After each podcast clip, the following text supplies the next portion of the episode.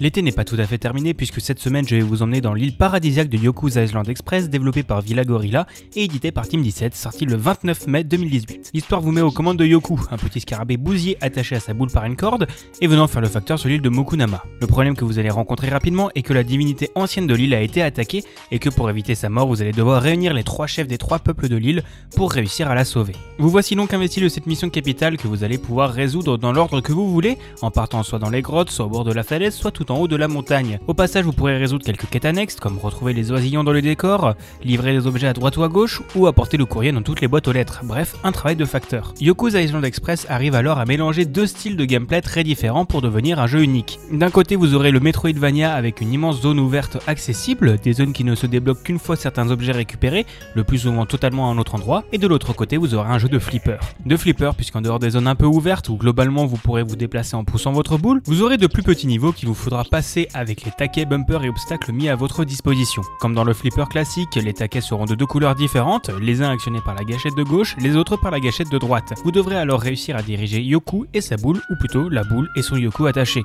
vers l'endroit où vous le souhaitez. Et si ce pitch vous fait dire que ce jeu pourrait être quand même très répétitif, je vous répondrai que nenni. Chacun des niveaux sera différent, demandant réflexe voire réflexion. Vous aurez même le luxe d'avoir des combats de boss basés toujours sur cette mécanique de flipper, mais avec un petit truc en plus, bref du grand art. Le grand art viendra aussi de sa direction artistique. Oui, beaucoup de jeux que je présente ont une belle direction artistique. Tous les dessins seront comme dessinés à la peinture, et même si souvent ce genre de design rime avec hitbox moyenne, je n'ai pas perçu de désagrément de ce côté-là. La musique, elle, vous emmènera en vacances sur des îles paradisiaques. J'avais reçu Okusa Island Express dans un bundle sans en attendre grand chose, mais il m'avait attiré directement dans son univers et son gameplay. Je l'avais terminé en une dizaine d'heures, et même si j'ai du mal avec les Metroidvania en général, j'ai trouvé que la balance d'exploration et de guidage était plutôt bonne.